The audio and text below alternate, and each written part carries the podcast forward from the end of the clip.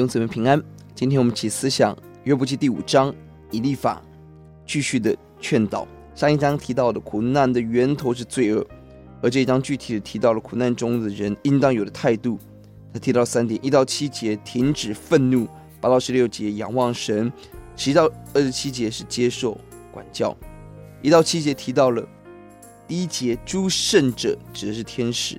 苦难中要安静，天使无法不能帮助你。第二节是重点，我们不要像愚妄人一般的愤怒嚷闹，因为四到五节愚妄人要承受很大的祸患。苦难中若我们议论不平，也会进到这个境况。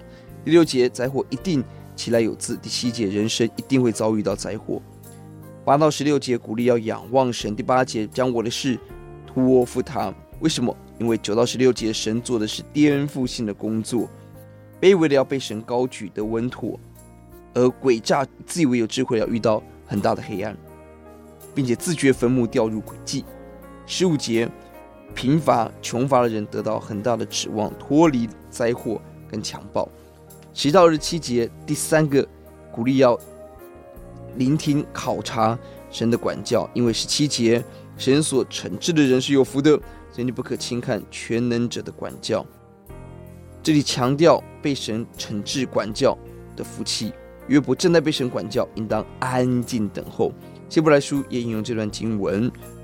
而我们要相信，在苦境的背后，神的怜悯跟神的恩典，这是新鲜的考验，对神的认识。而仰望神也是苦难的出路。求主帮助我们。而这一段提到了。我们要思想这个福气，十八到二十二节，福气的消极面是脱离苦难；二十三、二十六节，福气的积极面是进入更大的平安。二十七节提醒要考察，要聆听，这样才有益处。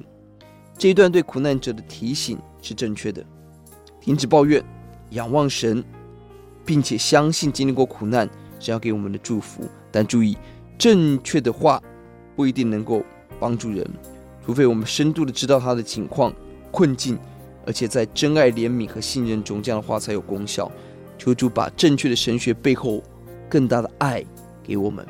我们来祷告，主呼求你帮助我们。这个经文要对我们自己说：如果我们在苦难中，让我们停止批判，让我们仰望神，聆听、考察，经历到被管教的祝福。